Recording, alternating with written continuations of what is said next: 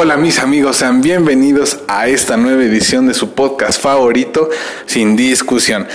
Déjenme decirles, mis queridos amigos, que en esta ocasión me van a extrañar muchísimo porque el podcast no va a estar a manos de su servidor Vicente Lugo, sino que es una entrevista que grabé de mi esposa, la licenciada María Magdalena, y también de una amiga de la licenciada eh, Yaneli Peralta donde hablan básicamente de este tema que van a escuchar el día de hoy, que es la adopción, mis queridos amigos. Así es, para todos aquellos que les gusta este tema de adoptar a un pequeñito y demás, aquellos que tienen ese gran corazón para hacerlo, pues bueno, estén bastante atentos a toda la información y a todos estos datos que se les va a brindar, pues en estos momentos en esta próxima hora de transmisión, un poquito más de una hora de transmisión. Y pues bueno, déjenme decirles también que esta grabación pues es de un programa, del programa Verte Crecer, que se transmite por el 103.9 de FM de Radio Cetú a Casochitlán. Y pues bueno, mis amigos, sin más los dejo con este tema que seguramente les va a interesar a muchos de ustedes.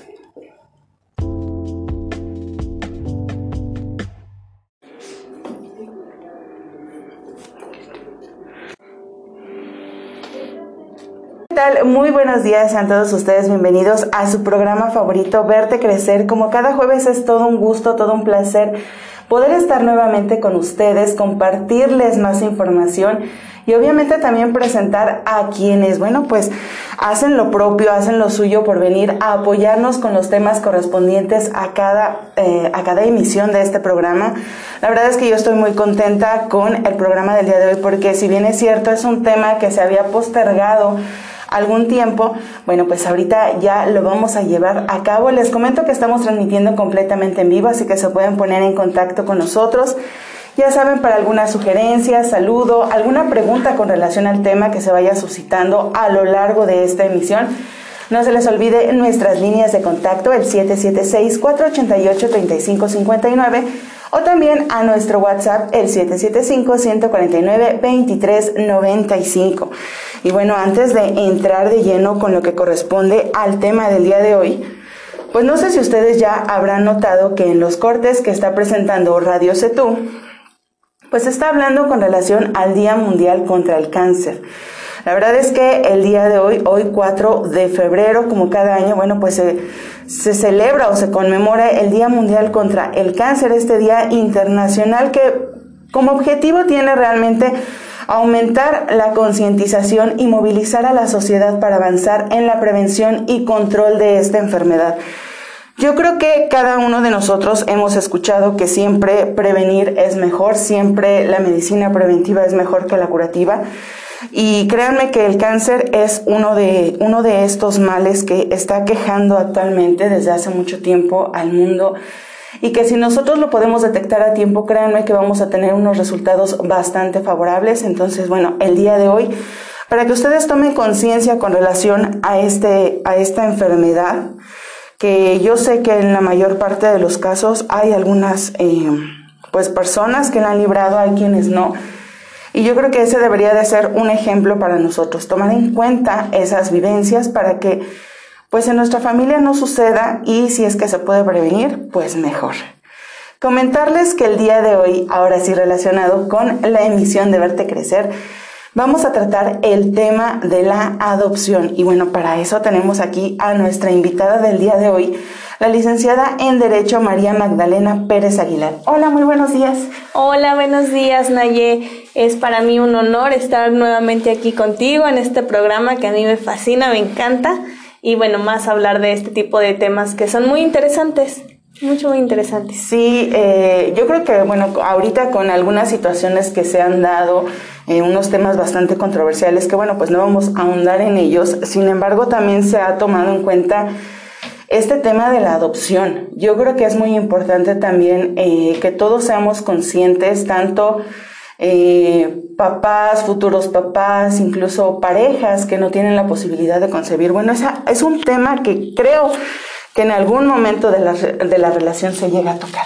Entonces, yo creo que sí es muy importante que se aborde, que sepamos en qué consiste precisamente todo lo relacionado con la adopción. Y si es que ustedes tienen alguna duda, pues ya saben que también nos la pueden hacer saber. Y créanme que aquí, bueno, pues nuestra especialista del día de hoy, pues sé que nos la va a resolver y nos va a apoyar con eso. Antes de que continuemos realmente con nuestro tema, yo quiero compartirles una, una pequeña historia que creo que va muy acorde. Generalmente compartimos algunas frases, algo relacionado a lo que se está tratando el día de hoy. Y miren, déjenme contarles que hace algún tiempo una maestra eh, pues estaba estudiando con su grupo de primer grado y estaban analizando la pintura de una familia.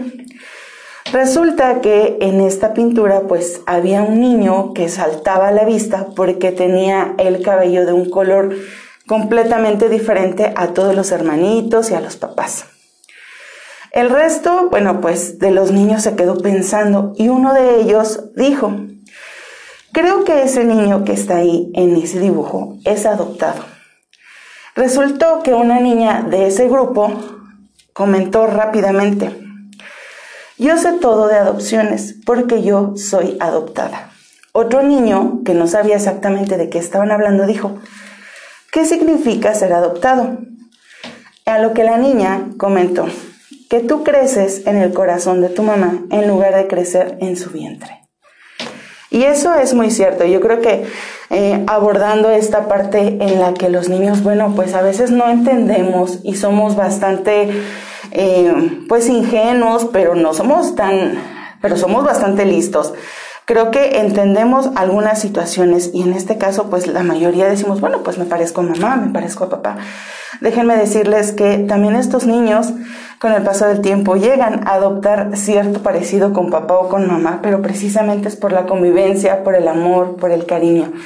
Y yo creo que, eh, bueno, pues van a ser situaciones que vamos a estar tratando a lo largo de este programa. Yo creo que si ustedes conocen a alguien que ha sido adoptado, que le han dado la oportunidad de regalarlo, de brindarle un hogar, amor, protección, cariño, creo que es el regalo más grande que se le puede dar a un ser humano. Independientemente de alguien que puede llegar a concebir, a veces eh, hay ciertas situaciones porque eh, incluso hay, hay matrimonios que ni siquiera tienen planeado tener niños y sin embargo llegan. Una adopción, por lo contrario, es planearlo, pensarlo, hacer este, este proceso tan grande para que entonces sí los pequeños puedan llegar a tener un hogar. Y bueno, pues vamos a, a, estar muy al pendientes de que ustedes se pongan en contacto con nosotros. Les recuerdo nuevamente nuestras líneas de contacto, el 776 488-3559 y también el 775-149-2395. Recuerden que también estamos abiertos a las sugerencias de algunos temas que ustedes quisieran que se tocaran. De hecho, hace dos emisiones se habló sobre eh, el trastorno de Asperger y que fue un tema que eh, pues ustedes, el, público, la audiencia lo sugirió. Entonces vamos a estar tratando más trastornos. De hecho, la siguiente semana también ya tenemos eh, pues agendado a otro especialista para que venga a hablar con nosotros. Sin embargo, ustedes también nos pueden apoyar con algunos temas. Yo sé que a lo mejor en casa se pudiera dar o suscitar alguna situación. Pues también podemos conseguir a alguien que venga a hablar con relación a lo que a ustedes también les interesa. Y bueno, pues ya les presentamos a nuestra invitada y ahorita regresando de este corte vamos a entrar de lleno ya con lo que corresponde a nuestro tema y a nuestra entrevista del día de hoy. Ustedes no se vayan, esto es Verte Crecer. Y ya estamos de regreso. Acabamos de escuchar un tema a cargo de Luis Fonsi y Juan Luis Guerra. A tu lado llegaste tú. Y como les comentaba al inicio de este programa, bueno, pues el día de hoy se va a tratar el tema de la adopción. Y está con nosotros la licenciada en Derecho María Magdalena Pérez Aguilar, que bueno, pues hace un momento ya se presentó con nosotros. Sin embargo, bueno, nuevamente bienvenida a este, bueno, pues tu programa. Y vamos a, comenzar ya a entrar de lleno con lo que corresponde al tema, con esta pregunta detonante que a lo mejor para muchos es obvia, sin embargo, eh, es importante puntualizar ciertas cuestiones. ¿Qué es la adopción? Sí, muchas gracias, Naye.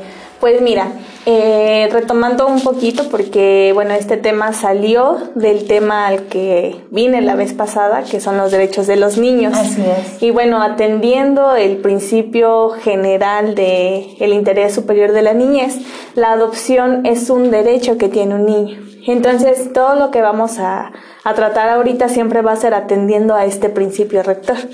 Entonces, bueno, ¿qué es la adopción, no? La adopción es la integración a una familia de uno o varios menores de edad, como hijo o hijos biológicos, previo a un procedimiento tanto administrativo como legal. Es decir, eh, una persona puede adoptar eh, tanto a uno como a dos o tres o cuatro menores. O sea, anteriormente la ley te decía que solamente podías adoptar a uno. Sin embargo, bueno, eh, ya checando actualizaciones y todo esto, ahora sí que dijeron, no, pues es que como solo uno, ¿por qué limitas la familia, no? Si las personas pueden tener, eh, procrear uno, dos, tres hijos, ¿por qué tú no lo puedes adoptar, no? Porque se supone, bueno, más, bien no se supone, un hijo adoptado llega a ser un hijo biológico. ¿Por qué? Porque llega a adquirir todos los derechos y obligaciones de un hijo biológico de, de mamá y de papá. Es decir, bueno, más adelante vamos a ver eh, los diferentes tipos de adopciones, pero bueno, al final de cuentas, después de un procedimiento legal, una adopción llega a ser plena, es decir, em, tiene respecto a los adoptantes y a la familia de estos eh, los mismos derechos, deberes, obligaciones del hijo consanguíneo, extinguiéndose con ello cualquier lazo con su familia de origen, excluyendo los impedimentos para contraer matrimonio. Es decir, llega a una nueva familia, eh, los, sus papás biológicos de este adoptado, del niño adoptado, eh, ya no tienen ninguna responsabilidad y tampoco ningún derecho sobre, sobre ellos. Es como un borrón y cuenta nueva. ¿no? Así en este es. caso para el niño, ¿no? Para el niño, bueno, excluyendo como aquí lo menciona, eh, los impedimentos para contraer el matrimonio. Si la, sus papás biológicos llegan a tener otro hijo, pues no puede casarse con él o, o con su mamá o con su papá biológica. Ok, bueno, pues así para que nos vaya quedando un poquito claro, porque a veces eh, no llega, no falta quien, quien llega a comentar eh, que se puede, no se puede. Bueno, pues aquí vamos a ir resolviendo poco a poco. Y bueno, relacionado con esto, ¿quiénes pueden adoptar? ¿Quiénes podemos adoptar? Así es, bueno, esta es una pregunta que igual muchos nos hacemos, pero es muy sencillo. O sea, así como una persona soltera puede tener un hijo soltera, procrearlo soltera, igual puedes adoptar una persona soltera, ya sea varón este, o una mujer, puedes adoptar también cónyuges, es decir, un matrimonio o concubinos. Un concubinato es aquella pareja que sin tener el vínculo matrimonial eh, están juntos, permanecen juntos, entonces ellos también pueden tener un, eh, adoptar un, menor. Eh, también es, es este, común que, por ejemplo, los cónyuges o concubinos que tuvieron primero un bebé antes de, contraer matrimonio o de juntarse con otra pareja, tuvieron un hijo. Entonces, si la otra persona, eh, la mamá o papá biológica que ya no está con la pareja, ya no está, es decir, ya falleció, el nuevo concubino o la nueva pareja puede adoptar este niño para que el niño tenga el apellido de ambos. Y en el caso de que, por ejemplo, no haya fallecido. Entonces no se puede. Ajá, ahí no se puede. ¿Por qué? Porque el niño ya tiene sus propios apellidos. En este caso se quedaría el niño sin mamá o sin papá. Entonces, como para. Ya no, bueno, no es así como una obligación, pero eh, hay personas que por el afecto que le tienen al niño, para que sea como ese, ese matrimonio. Ah, o una persona soltera que decidió adoptar desde un principio a un niño, este, y ya luego se junta con una pareja, igual lo puede hacer. Pero sí, sí tiene, o a menos que sea con el consentimiento de la mamá o el papá biológico que ya no quiera que su, que el niño lleve su apellido y lo, lo tenga el nuevo, la nueva pareja, pues ahí sí se puede. Solamente con su consentimiento.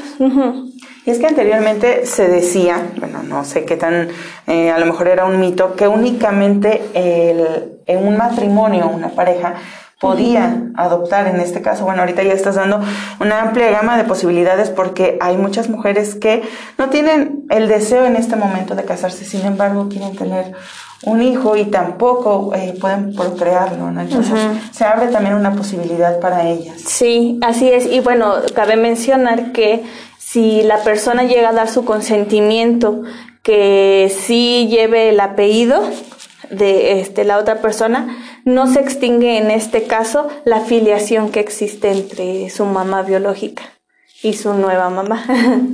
Ah, en este caso no, ah. solamente es, por ejemplo, bueno, se extingue la filiación cuando los menores son abandonados, cuando son, bueno, por diversas em, formas, no, bueno, sí abandonan al niño.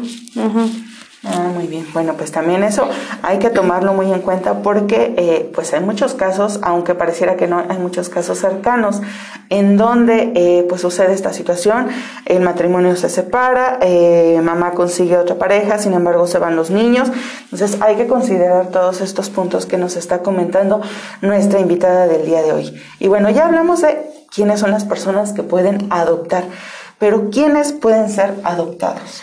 Pues bueno, básicamente son todos los menores que por diversas causas han terminado el vínculo con su familia biológica.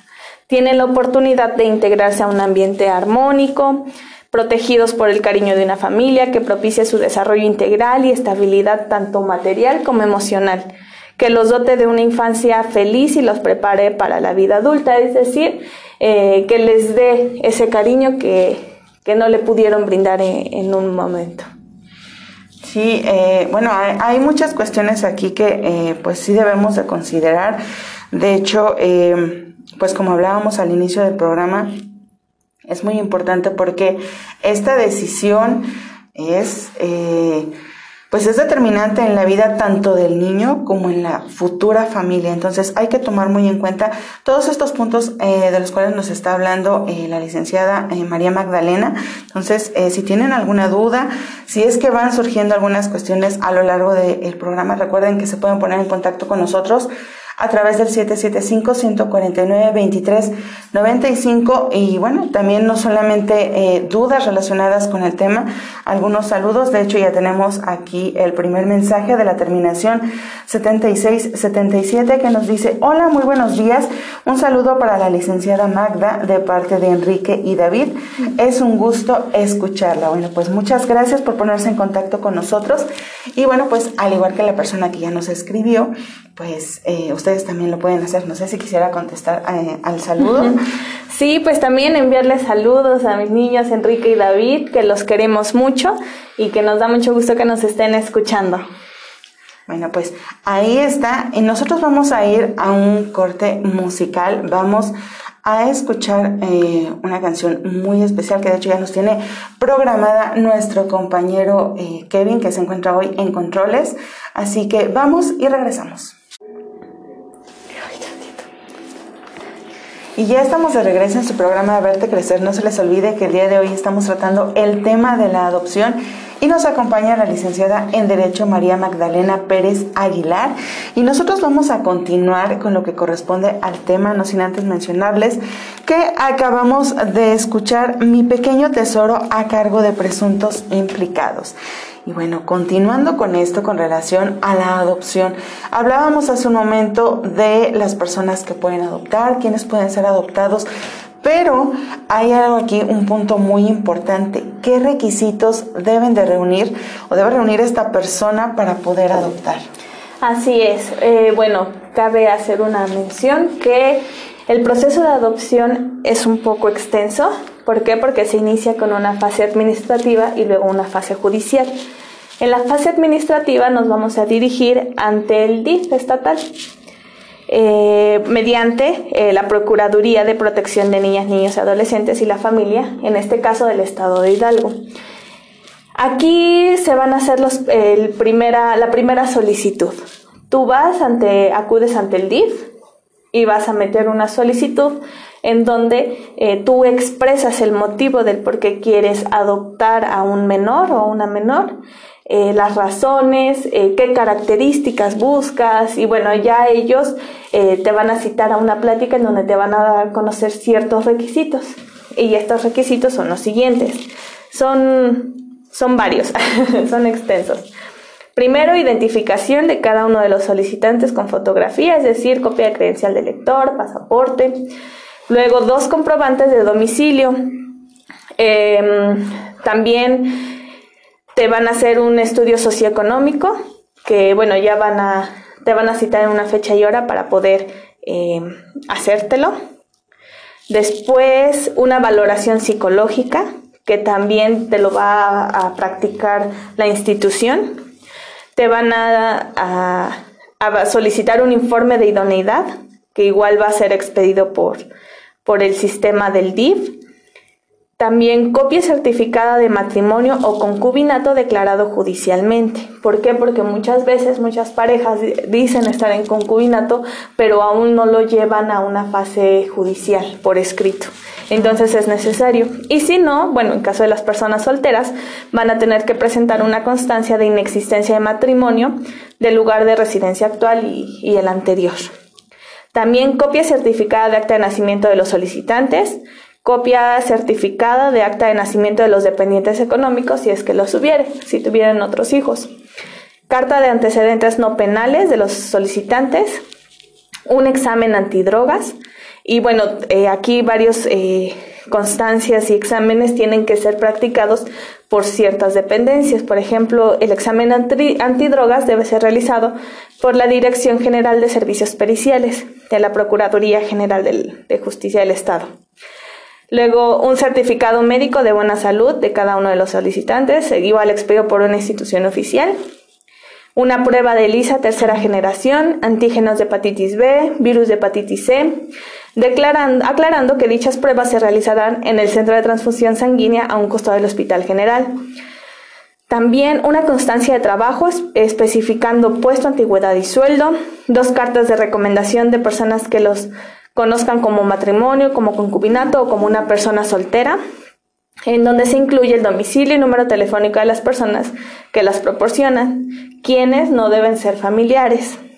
También, en su caso, un título de propiedad, copia certificado, contrato de arrendamiento, un documento que acredite el préstamo de la vivienda, si es que lo hubiere. También detalle del activo fijo, es decir, propiedades, vehículos, inversiones, cuentas bancarias, Em, todo, ¿no? Eh, se tiene que anexar copia certificada. Luego un currículum vitae de cada uno de los solicitantes de la adopción, acompañado de una fotografía reciente. Mm, dos tamaños de dos fotografías, tamaño pasaporte de cada uno de los solicitantes a color, 10 o más fotografías tamaño postal a color tomadas en su casa, tomadas en su casa, de su casa, perdón, es decir, de la fachada de la sala, el comedor, el baño, la recámara, patio, todo. Todas las áreas de casa. Todo, todo. Mínimo 10 fotos. Em, la exposición de motivos dirigidos a la presidenta del patronato del sistema DIF también la aceptación expresa de que la institución realice el seguimiento del menor dado en adopción, dirigido a la Procuraduría de la Defensa del Menor y la Familia del sistema DIF. Y bueno, básicamente estos son los requisitos que, te piden en el DIF. Como podemos ver, son muchos. muy amplios. Sí, son muy amplios y varios sí te toman tiempo eh, recabarlos. recabarlos, ¿no? Y más ahorita en pandemia que no estamos bueno, no están trabajando varias dependencias al 100%. Y bueno, después de esto, bueno, ya eh, terminando todo, todo ese procedimiento, que más adelante vamos a ir detallando igual algunos puntos del administrativo, también te piden ciertos requisitos en el juzgado. Y bueno, estos son el consentimiento de quienes eh, refiere el 210 de este ordenamiento, que igual en un eh, más adelante vamos a ver quiénes son. Es decir, ¿por qué? Porque el niño adoptado, el sistema DIF los manda a, asistencias para que los niños estén ahí este, provisionalmente en casas de asistencia. No los tiene a todos el niño, este, el DIF. Entonces, pues sí se necesitan diferentes consentimientos tanto de la Procuraduría como del DIF, así como, bueno, más adelante los vamos a detallar quiénes son, para, eh, bueno, que ellos crean conveniente que ese niño ya está preparado para darse en adopción, tanto psicológicamente como emocionalmente, como todo, todos, este, todos estos ámbitos. Luego, ah, esto es muy importante, los adoptantes deben de tener una edad mínima de 25 años y plena capacidad de goce y de ejercicio. En cada estado varía, más adelante lo vamos igual a retomar, en qué estados, cuál es la mínima edad que te piden para adoptar. Luego, tener por lo menos 18 años de edad más que el que se pretenda adoptar. Mm, que entre los presuntos adoptantes y aquel a quien pretendan adoptar exista una diferencia de edades no mayor a 45 años. O sea, te dan tanto una mínima como una, una no mayor. También acreditar cuando menos tres años de matrimonio, bueno, eh, si es que estuvieran casados tener recursos económicos suficientes para alimentar al menor o menores que se pretenda adoptar, ser benéfica la adopción para el adoptado, que los adoptantes sean de buenas costumbres, su idoneidad previa valoración psicológica y socioeconómica realizada a través del sistema DIF, tener buena salud y acreditar el concubinato debidamente inscrito si es que lo hubiere. Y todos estos requisitos se tienen que comprobar. Pero eh, muchos se preguntan, ¿cómo voy a comprobar que, o sea, para mí, no sé, tener 100 pesos, con eso yo puedo alimentar perfectamente al niño. Pero ¿quién me va a decir, no, es que con eso no te alcanza? O sea, esa ha sido una discusión a lo largo de, de toda la vida que muchos dicen, ¿cuál es esa situación económica perfecta para que tú puedas alimentar a un niño? Claro, es que también ahí entra un poco la cuestión de la perspectiva, ¿no? Dependiendo de cada familia. Hay familias que perfectamente la hacen con determinada cantidad y hay quienes dicen, no, es que eso es insuficiente para mí, pero también quiero entender que va relacionado con el estilo de vida que lleve cada uno y que, eh, bueno, a veces hay quienes eh, buscan la manera a través de a lo mejor una alimentación completamente diferente, eh, un poco más ligera en algunos ingredientes, por así decirlo, que pues sabemos que hay cuestiones que hay algunos que nos salen un poco más económicos que otros, ¿no? Entonces, bueno, pues también hay que checar todas esas situaciones, ¿no? Sí. Incluso, bueno, ahorita nos llegó una pregunta de la terminación 7241 que nos menciona, eh, perdón, no sé si ya lo dijeron, pero también se pide algún examen psicológico a los padres que piensan adoptar. Así es, bueno, como ya lo, lo mencionamos, se pide, se, el, el mismo sistema del DIF te hace un examen psicológico, tanto como a mamá, papá o a quien vaya a adoptar. Les hacen examen psicológico, socioeconómicos, eh, de todo. de todo, de todo. Médicos también. Sí, sí, sí, sí. Pruebas, creo, hasta este. Em, bueno, todos tus certificados médicos, todo, todo, todo, ellos te lo hacen. Y si son con instituciones, si no los, eh, ya ellos tienen sus propios formatos y si no los tienen ellos, bueno, te mandan con una institución eh, acreditada. Sí, quiero pensar que no es, bueno, yo voy y los consigo a lo mejor en determinado laboratorio, no.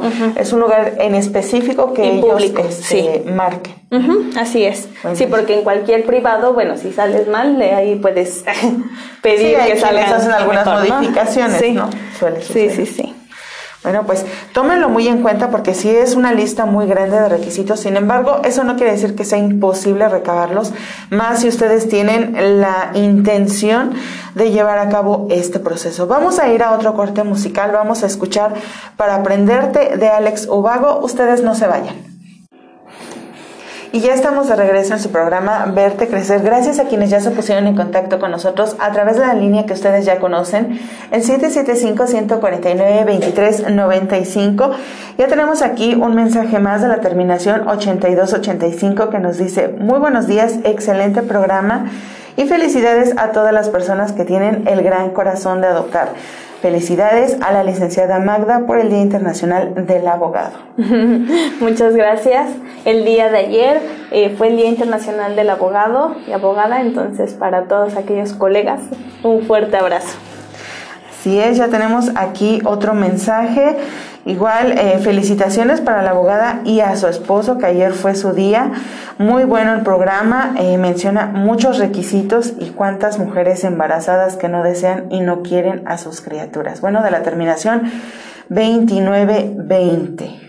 Sí, sí es lo que, lo que comentábamos, ¿no? Que es que, bueno, igual son muchos requisitos por la cuestión de la trata. Muchas personas, si es muy fácil adoptar, pueden adoptar a niños y utilizarlos para fines no, no lícitos. Sí, para el maltrato, para todo. Entonces, bueno, igual atendiendo siempre, siempre, siempre al interés superior del niño y velando que este niño tenga todas las oportunidades. Por eso es que son muchos requisitos. Tal vez algunos, bueno, es que ya analizando cada uno creo que no están de más, pero sí son un poco tediosos.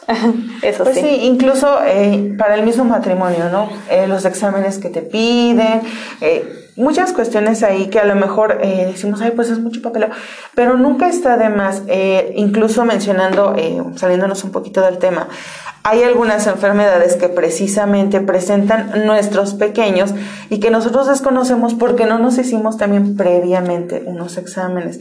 Entonces, sí es muy importante también tomar en cuenta todas estas situaciones para que pues, se puedan descartar algunas otras cuestiones que pudieran afectar al futuro. Así y bueno, eh, comentábamos en el corte hace un momento acerca de los requisitos, eh, que incluso había algunos que había que puntualizar con relación a este, pues algunos trámites que en algunas dependencias no nos los hacen válidos, ¿cierto?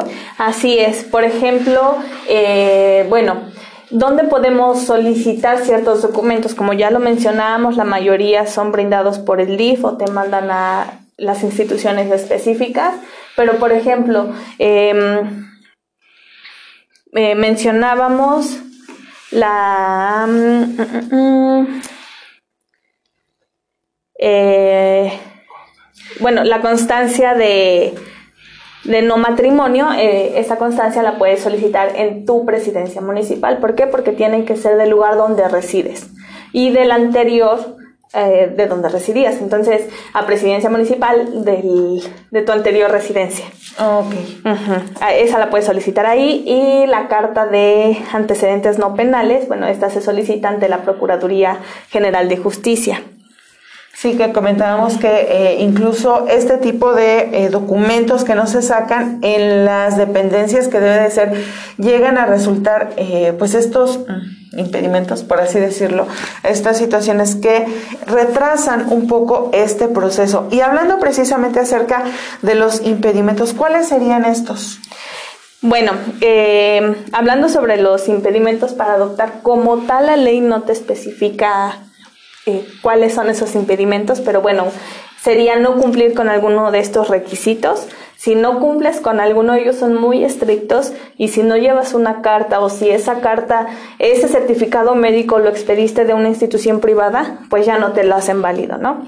Entonces, bueno, ese no cumplir con esos requisitos sería un impedimento. Y bueno, también hablando ya un poquito en el corte, llegamos a la conclusión que, bueno, por ejemplo, actualmente en el estado de Hidalgo un impedimento sería adoptar eh, una persona, una pareja homosexual, ¿no?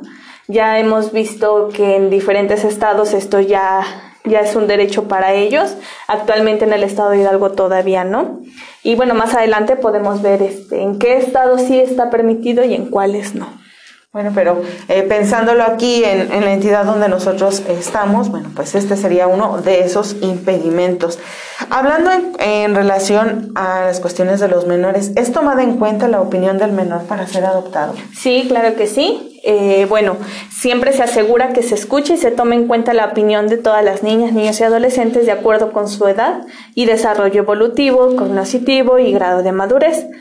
Y bueno, eh, aparte de la opinión del, niño menor para ser adoptado, también, como ya lo mencionaba hace ratito, se necesita el consentimiento de varias autoridades que bueno, voy a, mencionar a continuación, que es quien ejerce la patria potestad o la tutela. Actualmente los niños se encuentran en casas de asistencia, entonces ellos ejercen esa patria, bueno, esa tutela de los niños. Entonces, eh, de las diferentes casas se necesita eh, el consentimiento de ellos.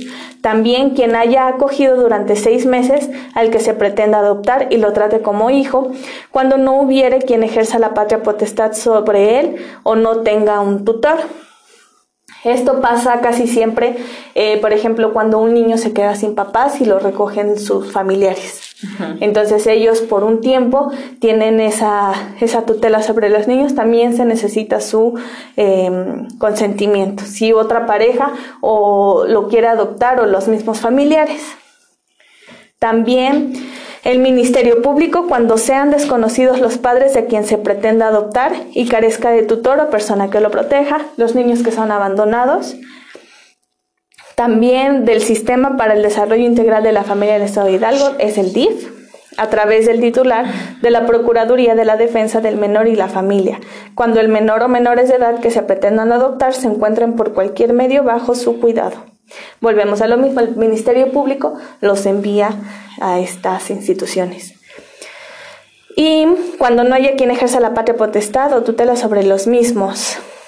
Y bueno, también cuando se trate de menores expósitos o abandonados por más de seis meses consecutivos. Y también si, bueno, lo que ya mencionábamos hace ratito, si el menor de edad a adoptar tiene más de 12 años, deberá otorgar su consentimiento para la adopción.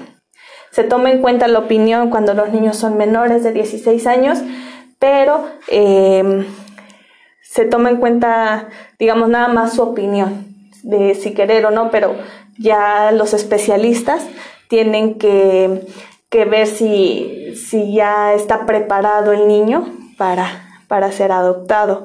Pero si ya es mayor de 12 años, él ya tiene que otorgar su consentimiento si la familia, si quiere ser adoptado o no. Pues cuán importante también eh, es la decisión de estos pequeños porque estamos hablando de su futuro, de su vida y yo creo que ellos en un primer momento eh, pues se ponen a pensar eh, si será bueno o hacen el clic, ¿no? Quiero pensar con, con, esta futura familia o con la futura mamá en, en caso de que sea soltera. Eh, pues sí es muy importante también tomarlo en cuenta y creo que ahorita también con la situación que se está viviendo eh, relacionado con la pandemia, pues muchos niños se están quedando sin papás. Están perdiendo mamá, están perdiendo papá y que eh, pues en algún momento quiero pensar que se va a llegar a este proceso, ¿no? Eh, pensar con quién se va a quedar, eh, si con la misma familia, porque a veces, eh, pues la misma familia se pone a pensar, bueno, sí, son, son nuestros, ¿no? Pero no siempre es muy fácil. Entonces, creo que, eh, pues es un, es un tema bastante interesante y más relacionado precisamente con lo que les comentaba. Vamos a ir a otro corte musical. Vamos a escuchar No veo la hora a cargo de Noel Chagris. Regresamos. Y ya estamos de regreso en esta la segunda hora del programa Verte Crecer. Ya tenemos aquí un comentario de la terminación 8063. Hola Naye, buen día, muy buen tema y excelente invitada. La verdad es que con tanto requisito pareciera que no quieren dar en adopción. Si bien buscan que las y los pequeños lleguen a buenos hogares, Considero que esas niñas y niños merecen una familia que los desee y amen, y todos esos requisitos frenan las adopciones. Es un poco contradictorio ya que casi cualquier persona, sin importar la cuestión económica, pueden tener hijos. Un reconocimiento y admiración a quienes han o piensan adoptar. La verdad es que es un acto lleno de amor. Muchas gracias a la terminación 8063 por su comentario y la verdad es que pues sí, pareciera cierto, sin embargo, bueno, lo que nos comenta eh, la invitada del día de hoy, bueno, es que hay muchas cuestiones que se deben de tomar en cuenta y si bien es cierto, yo creo que también sería bueno que a muchos papás nos hicieran nuestros respectivos exámenes porque eh, pues por eso es que tenemos muchas situaciones eh, de violencia, niños trabajando en las calles, entonces pues sí, sí sería bueno también regular esa cuestión. Muchas gracias por tu comentario. De igual manera, de la terminación 7241. Hola, buen día Naye, saludos y saludos a la licenciada Magda, los escucho atentos, atentamente Edwin.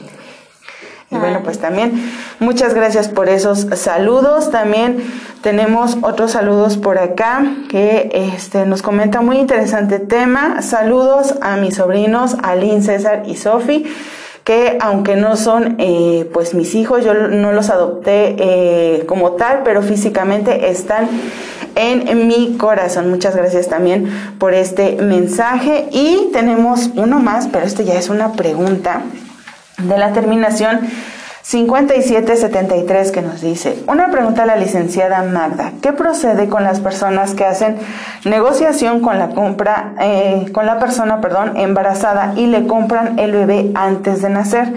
Y hacen como que el producto es propio, es decir, naciendo el bebé decimos que es nuestro. Sobornamos al hospital y que salga a mi nombre. Saludos y felicidades a la licenciada, muy interesante tema y también felicidades a su esposo. Sí, muchas gracias a todos por, por sus saludos, sus comentarios. Y bueno, este tema es, es muy interesante. Muchas gracias por la pregunta. Y bueno, eh, se llama maternidad subrogada. No está, no es ilegal en México, al contrario, en algunos estados ya está regulada. Actualmente en el estado de Hidalgo no está regulada, pero aún así no es ilegal. Consiste, también es conocida como útero subrogado o, o en algunos, en algunos lados la renta de vientre. Pero es una práctica que se utiliza cada vez más y más. ¿Por qué? Porque consiste en que una mujer presta su vientre para que crezca en el hijo de otra pareja, producto, que, eh, producto de que ésta no puede tener hijos por diversos motivos. Y muchas personas lo hacen, es como una especie de contrato para evitarse todo este tipo de, de trámites largos, ¿no? Así es. Entonces, bueno, algunos pueden ser eh, estos motivos porque eh, el útero de la mujer no está ya apto, ya envejecieron sus óvulos, eh, bueno, diversos motivos, ¿no? También, este, en muchos casos lo hacen la pareja homosexual masculina. ¿Por qué? Porque en algunos estados, pues no está permitido adoptar. Sin embargo, practican esta eh, este contrato, se le podemos llamar, y no es ilegal, al contrario. También, eh, bueno, podemos decir, bueno, un dato, eh, países en los que es legal el embarazo subrogado es el México, Colombia, Canadá, Estados Unidos, Rusia, Ucrania, entre otros. Y bueno, también existen riesgos con este, es importante mencionar, con esta práctica que bueno, eh, la mujer, luego llega a pasar que la mujer que, que presta su vientre ya no quiera dar el niño. Exacto. Es un riesgo que puede, puede llegar a, a suceder y bueno, aquí sí existe un pleito. ¿Por qué? Porque pues realmente ella es la mamá, aunque exista un, un contrato, es la mamá. Entonces, creo que es importante que se regule para para tener en cuenta este tipo de, de situaciones que pueden llegar a, suscitarse. Igual que la mamá puede sufrir algún riesgo. ¿Qué pasa cuando la mamá pierde al niño? o sea, son, son muchas situaciones que pueden llegar a pasar y por eso es importante que se regule. Sí, yo creo que, eh, bueno, lo hemos visto eh, en lo personal en cuestiones con celebridades precisamente que han llegado a hacer este tipo de situaciones, pero eh, yo creo que también es muy importante que esta situación, como lo comenta aquí este, la invitada, pues sí sea regulada porque influyen muchas cosas, ¿no? Aparte, yo creo que a veces una mujer no puede desprenderse porque pues es su hijo, ¿no? Entonces, sí es bastante complicado, un tema muy controversial. Entonces, bueno, pues muchas gracias por la pregunta a la terminación 5773. Y bueno, continuando precisamente con eh, el tema, eh, hablábamos acerca de eh, la opinión de los menores hace un momento, los impedimentos, pero ya relacionado meramente con el pequeño o la pequeña, ¿se puede elegir el sexo y la edad del adoptado? No. ¿Por qué? Porque en mi opinión sería una clase, se pudieran dar ciertas discriminaciones, cosa que no debería de suceder. ¿Por qué? Porque no vas a escoger. Eh, no es una mercancía. Exactamente. Entonces, bueno, una vez liberada la situación jurídica o familiar del menor de edad y también de los padres que desean adoptar, existe un consejo un consejo técnico, el cual lleva, bueno, que lo nombra eh, el DIF, el cual va a llevar todo, todo el trámite de la adopción y Bueno, ellos van a llevar a cabo la asignación del menor.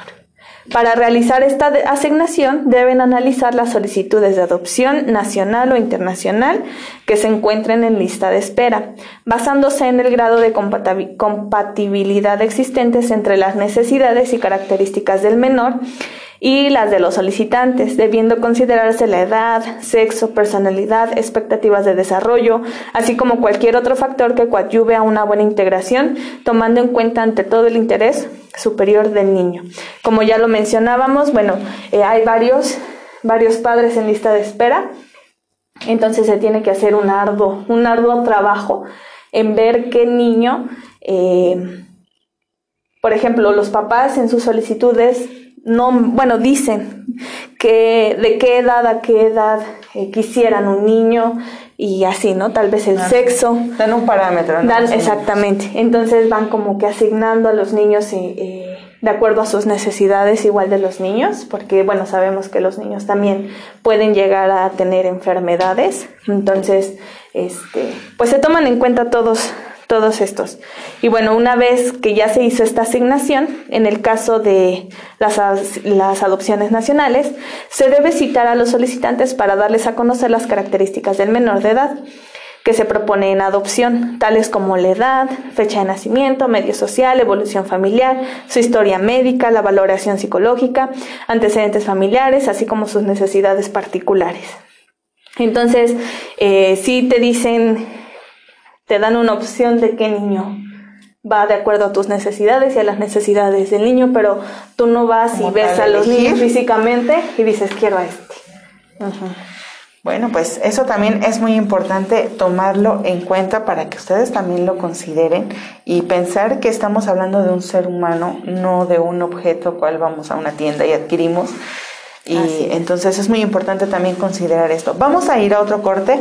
No se les olvide ponerse en contacto con nosotros a través del 775-149-2395 y vamos a escuchar el tema musical Bendita a cargo de Talía. Regresamos.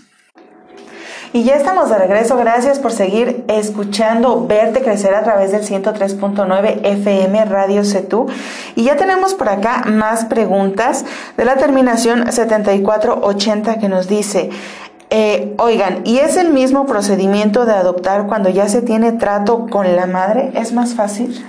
Mm, no es que sea más fácil, ¿por qué? Porque es el mismo trámite, son los mismos requisitos, ¿por qué? Porque estamos hablando de una adopción plena, jurídica. Entonces, eh, lo único que cambiaría es que el consentimiento ya no lo brinda la casa asistencial donde se encuentra el niño, sino la madre que quiere dar en adopción a su hijo. Entonces sí, esto se da en muchas ocasiones, pero para ya tener, ¿cuál es eh, la finalidad jurídica de la adopción? Bueno, el acta de nacimiento, ese vínculo que va a existir entre los padres y el niño y toda la familia de los padres. ¿Y qué vas a recibir al final de cuentas? Bueno, el niño va a recibir su acta de nacimiento ya con los nuevos eh, apellidos y todo su nuevo vínculo familiar con la nueva familia. Entonces, si los padres que quieren lograr esto, sí tienen que seguir todos estos requisitos, aunque ya esté pactado el niño con... Con, con que ya sean conocidos. Así es, pero sí, son los mismos requisitos y el mismo procedimiento. Bueno, pues ojalá hayamos dado respuesta a eh, su pregunta. Muchas gracias por ponerse en contacto con nosotros. Y aquí tenemos una más que de hecho, eh, pues esta es, mía. Pero, eh, ¿qué pasa con estos niños que se quedan huérfanos? ¿Ellos también pueden ser adoptados por sus familiares? Sí, adoptados como tal, sí, pero y se lleva el mismo procedimiento, el mismo, el mismo, el mismo.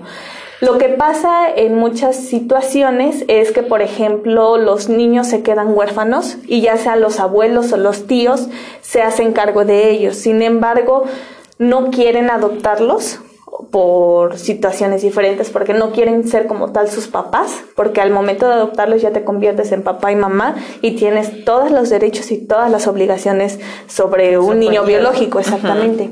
Entonces lo que hacen es únicamente acudir a con ante un juez y declararse como sus tutores. Al ser tutor de un niño o de una niña, eh, te haces responsable en, en ciertos ámbitos nada más, como en representación de los niños. Entonces ya no es como tal este, tu hijo, sino únicamente lo representas. Sí, es muy importante también tomar eso en consideración porque eh, eso llega a, pues a veces a confundirse, ¿no? Porque llega a suceder muy seguido, algún accidente automovilístico, los niños se quedan sin papás, lo que comentábamos hace un momento con relación a la pandemia. Existen diferentes situaciones que pueden originar que algunos pequeños se, se queden huérfanos. Sin embargo, también es importante porque a veces eh, como familia no llevamos a cabo este proceso o no sabemos qué hacer, ¿no? Si realmente los tengo que adoptar o, qué procede en este caso.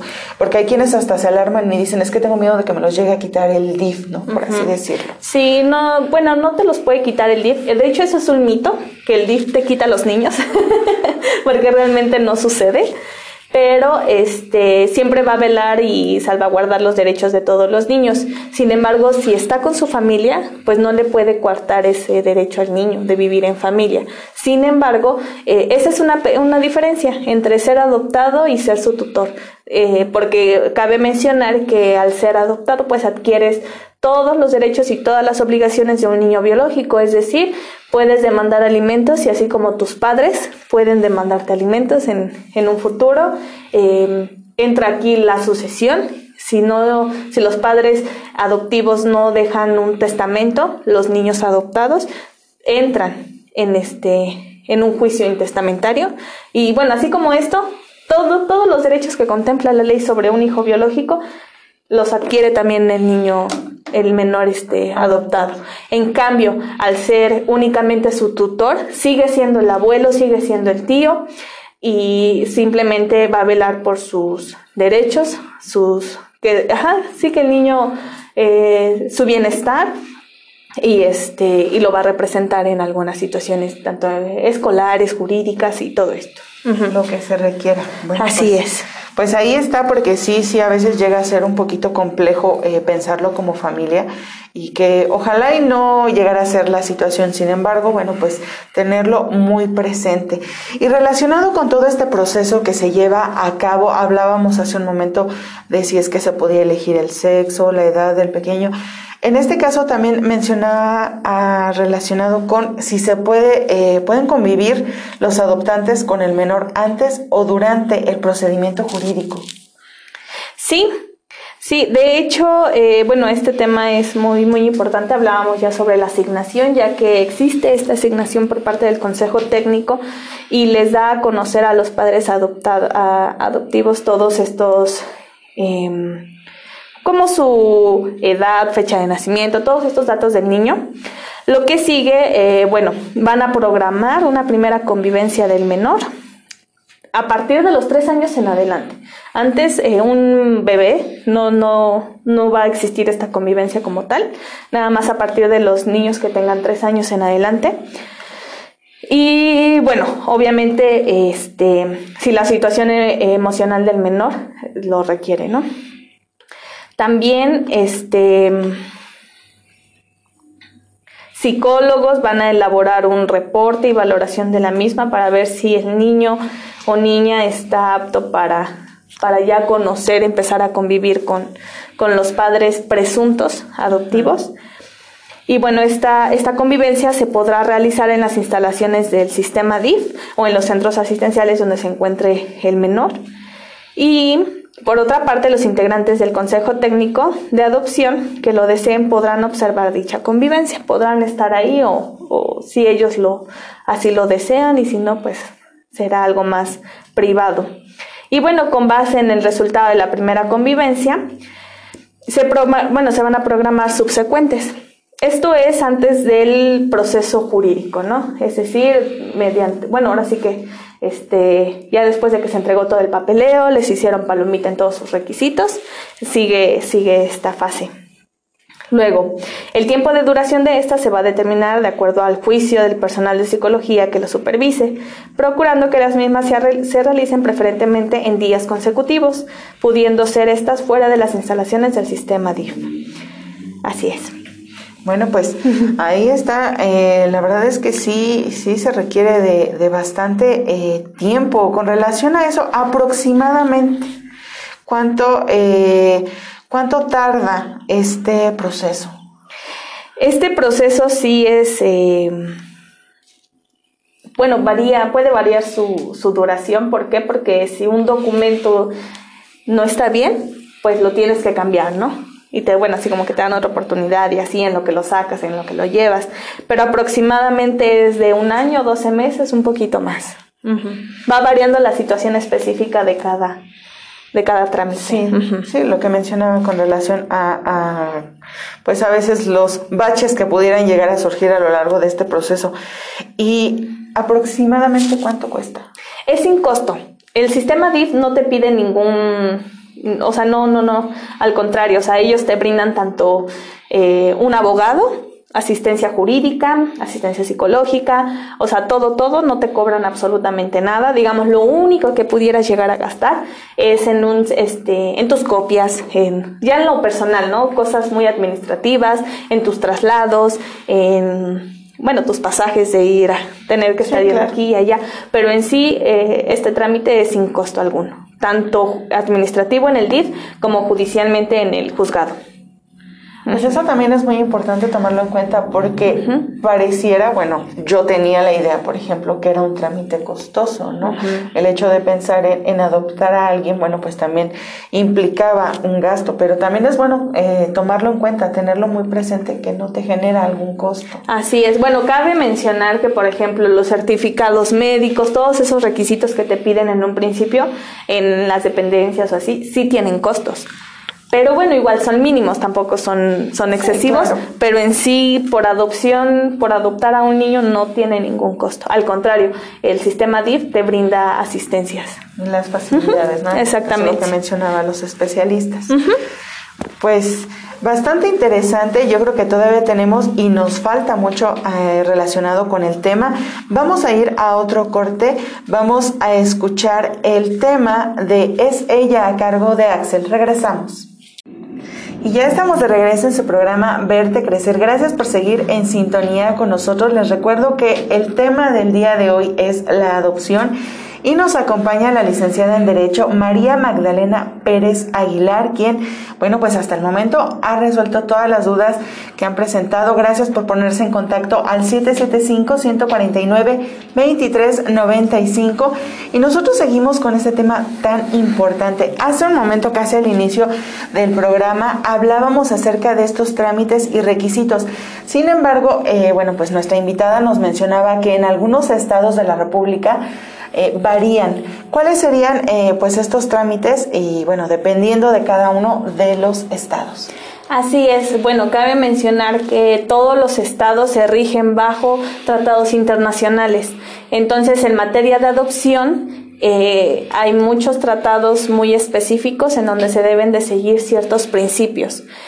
Pero ahora sí que, sin embargo, los trámites en específico sí llegan a variar en los estados de la República. El adoptante debe tener un mínimo de edad de acuerdo a la legislación local. Esta edad varía entre los 18 y los 25 años y son siete entidades que señalan que el matrimonio es la unión de dos personas sin especificar que es la unión de un solo hombre y una sola mujer. Por lo tanto, las entidades como Coahuila, Ciudad de México, Colima, Michoacán, Morelos, Nayarit y, Quintana Roo sí contemplan el matrimonio igualitario en sus leyes locales. Y bueno, también además las leyes eh, locales aplicables en el marco legal de adopción, bueno, y como ya lo había mencionado, se integran por leyes federales, ¿no? Entonces se deben de cumplir todos estos instrumentos jurídicos, jurisprudencias. Sin embargo, bueno, vamos a tocar así como que rápidamente algunas especificaciones. ¿En qué estados está permitido eh, el matrimonio, bueno, que no limita a un solo hombre y una sola mujer? Este, adoptar. Por ejemplo, Aguascalientes, no.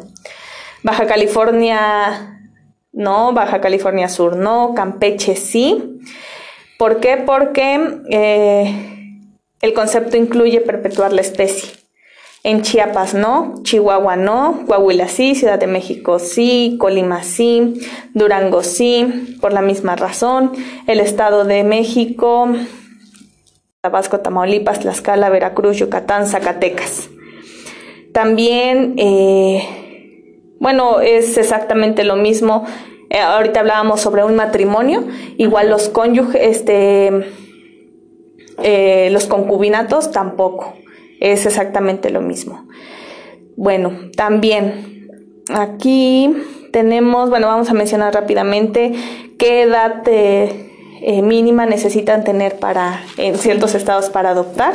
Aguascalientes 25 años, Baja California 25, Baja California Sur 25, Campeche 25, Chiapas 25, Chihuahua a partir de los 18, Coahuila 25, Ciudad de México 25, Colima 25, Durango 25, el Estado de México 21 años, Guanajuato 25, en Guerrero 30 años, en Hidalgo 25, Jalisco 25, Michoacán 25, Morelos 28, Nayarit 25, Nuevo León 25, Oaxaca 25, Puebla 25, Querétaro 25, Quintana Roo 18, San Luis Potosí, Sinaloa, Sonora, Tabasco, Tamaulipas, Tlaxcala, Veracruz, Yucatán y Zacatecas 25 años. Pues sí, este, varía un poquito. Sí, un poquito. Realmente no, no es mucho. Igual, bueno, varía eh, los años entre el adoptante y el adoptado. Igual, eh, en algunos eh, estados tiene que ser 15 años, en otros 17, en otros solo 10 y así. En otros 20 años, en Yucatán 20 años se tiene que tener entre el adoptado y el adoptante. Bueno, pues ahí lo tenemos. Estos son pues algunos requisitos en otros estados de la República. Sin embargo, bueno, eh, eh, realmente al inicio se hizo así como de una manera muy general. Yo creo que cada quien, dependiendo del estado en donde radique, bueno, pues va a checar exactamente qué es lo que le corresponde. También hablábamos hace un momento acerca de, eh, pues que hay diferentes eh, tipos o clases de adopción. No sé si nos pudiera hablar con relación a eso. Claro que sí. Bueno, encontré dos clases que tenemos la nacional, la internacional y la extranjera. Y tenemos otra clase de adopción que se divide en, simple o la adopción plena. La nacional, bueno, es promovida por ciudadanos mexicanos con residencia en el país. La internacional es la promovida por una persona con residencia habitual en un estado contratante que desean adoptar a un menor de edad cuya residencia habitual está en otro estado contratante. Y por extranjeros es aquella en la cual los solicitantes tienen nacionalidad diversa a la mexicana pero residen en el país. Y bueno, la adopción simple y la adopción plena. La simple es la que se instituye en la relación jurídica entre los padres adoptivos y los niños que se adoptan, nada más, entre padre e hijo, e hijo y padres. Y la segunda, la plena, es la que crea una relación jurídica entre los niños adoptados con los padres que la adoptan y con toda la familia de estos, como si fuera ya un hijo biológico. O sea, ya sus primos, sus hermanos, sus tíos, sus abuelos, todo. Ah, bueno, pues eso también, eh, pues es muy importante tomarlo en cuenta porque, eh, pues al inicio nos comentaba acerca de es la adopción plena, ¿no? Así es, eh, bueno, atendiendo al principio del interés superior de los menores de edad, todas las adopciones que sean pronunciadas por un órgano jurisdiccional competente serán plenas. Ok, ¿y cuáles son los efectos jurídicos de la adopción? Sí, bueno, ya igual lo, habíamos comentado. Se establece una afiliación adoptiva como un vínculo jurídico creado por la voluntad de las personas que adoptan. La afiliación adoptiva producirá todos los efectos jurídicos señalados en la ley. Esto quiere decir todo. Alimentos, salud, educación, herencia, este, todo, todo, todo, todo, todo. Sí, eso es muy bueno recalcarlo porque, eh, bueno, a veces eh, pues decimos sí, eh, quiero adoptar, pero hay que ser muy conscientes de todo lo que eso conlleva, no solamente el proceso, el papeleo y demás, sino que una vez ya eh, que se dio, bueno, pues hay todavía mucho por hacer, que en este caso pues son todas las obligaciones y los derechos que tenemos y todo lo que eso implica, ¿no? Sí, sí, sí, sí, que bueno, muchas veces estos niños están coartados un poco de de todos estos derechos a los que ellos tienen, bueno, tienen que ser, este, deben de tener, ¿no? Deben de adquirir. Y ya en una familia, pues bueno, ya tienen más posibilidad de tener una mejor salud, una, este, un mejor entorno social, eh, pues ya ahora sí que ya es un, un hijo propio, ¿no? Un hijo biológico, tiene ya todos esos, esas características. Sí, dejarlo de ver ya como el hijo adoptado en este caso, ya es, es un hijo más. Exactamente. Bueno, vamos a ir a otro corte, vamos a escuchar Cuidaré de ti a cargo de Alex Campos. Regresamos. Y ya estamos de regreso en esta recta final de Verte Crecer. Gracias en verdad a todos los que se pusieron en contacto con nosotros a través del 775-149-2395. En verdad, gracias por la sintonía. Y bueno, seguimos todavía porque aún tenemos un par de preguntas por aquí. Y es que según las estadísticas, ¿cuántos niños son adoptados al año en nuestro país? Al año aproximadamente en todo el país 865 adopciones concluidas. Y en nuestro estado, en el estado de Hidalgo, según las estadísticas, nos marcan 39 adopciones, 39 niños. Realmente es una estadística muy baja, muy, pequeña. Y bueno, en comparación con la cantidad de niños que hay en posibilidades de ser adoptados, ¿no? Por ejemplo, vemos que en el Estado de México, que es donde se han dado más adopciones al año, en 150, es por esta razón, que son las parejas este, homosexuales quienes tienen esa posibilidad de adoptar. Pues sí, fíjense, yo creo que eso, bueno, también influiría bastante en las estadísticas en el estado de Hidalgo. ¿Y a qué se debe la falta eh, de adopciones en México? Pues básicamente eh, en los requisitos, es por ello que muchas personas se fastidian, eh, no pueden sacar algún documento que les solicitan, les regresan los documentos, no son válidos, ya no lo vuelven a sacar, ya no lo vuelven a tramitar, o ya no, como son procesos muy largos, lo dejan y si pasan, este, si pasa un mes sin que la familia, sin, sin que los papás o así se reporten, los dan de baja, dan de baja toda su el trámite que su, su trámite, sí.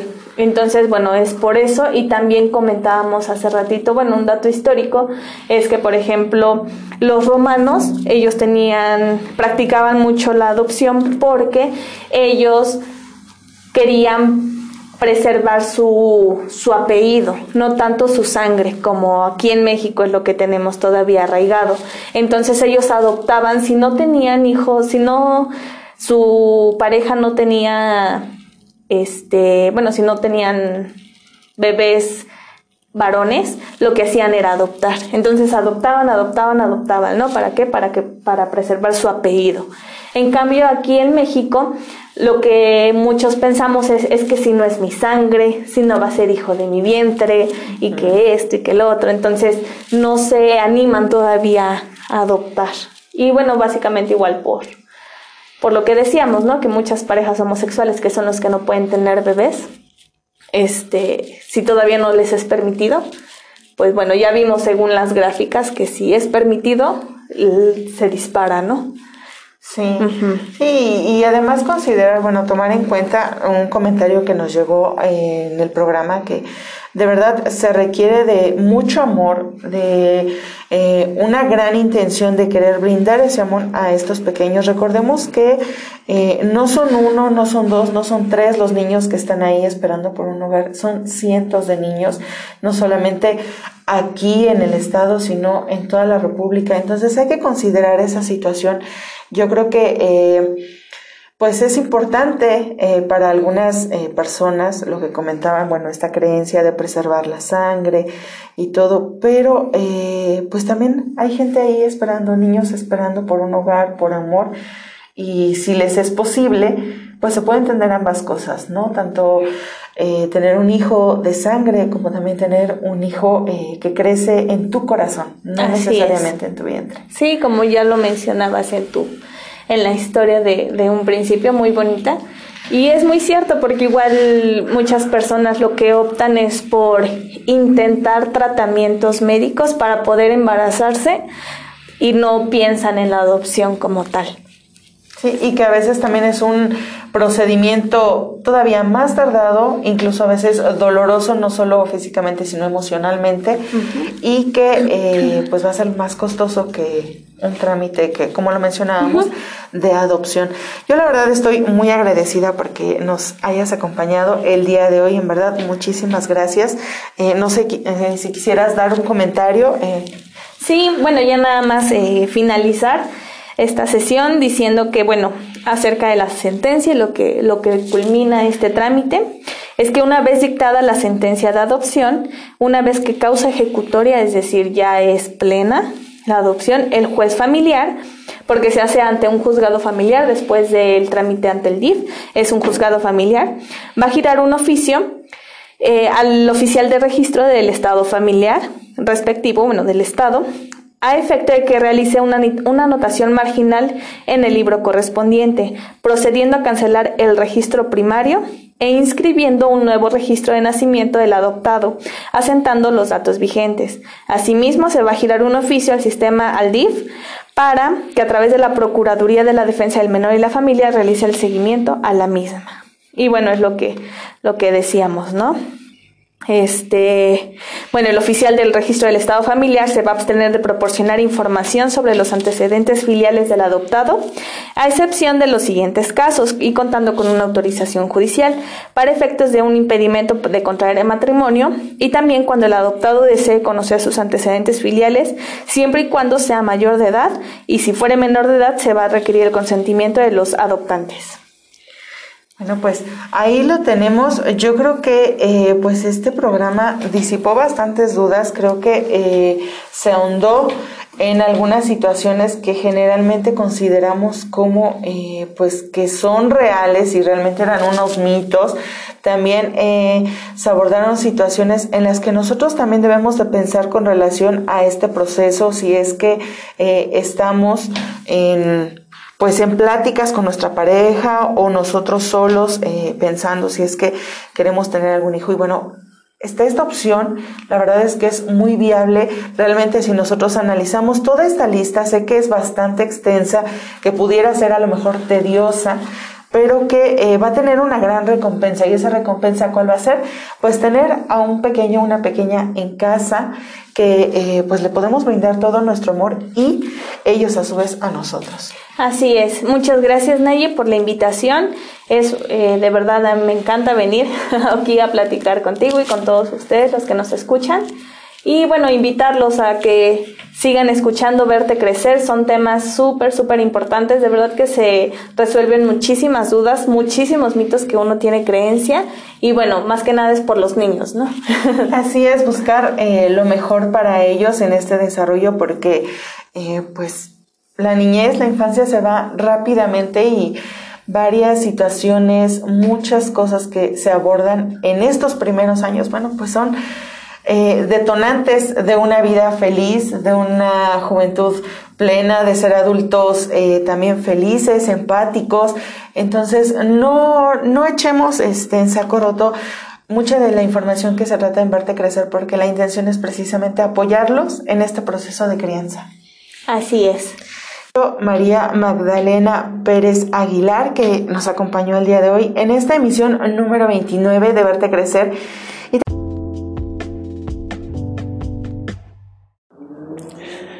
pues bueno, mis amigos, ahí estuvo esta grabación de, la entrevista que les comentaba desde el principio del podcast. Ojalá que les haya servido a todos ustedes, ojalá que les haya gustado mucho este tema para todos aquellos que estén interesados en la crianza, obviamente de los pequeños. Les recomiendo ver, eh, escuchar más bien el programa Verte Crecer que se transmite los jueves a las 9 de la mañana por el 103.9 de FM, que es Radio Setú de Acasochitlán. Y pues bueno, mis amigos ya saben que pues bueno, aquí estamos en el podcast sin discusión tratando los temas más importantes, los temas en tendencia y obviamente tratando de eh, generar en ustedes un poquito de conocimiento y también un poquito de discusión. Sin más, mis amigos, los dejo. Nos vemos hasta la próxima edición. Nos escuchamos hasta la próxima edición de este Mis amigos, recuerden que este es su podcast favorito sin discusión. Mi nombre es Vicente Lugo Moreno y nos escuchamos hasta la próxima. Bye bye.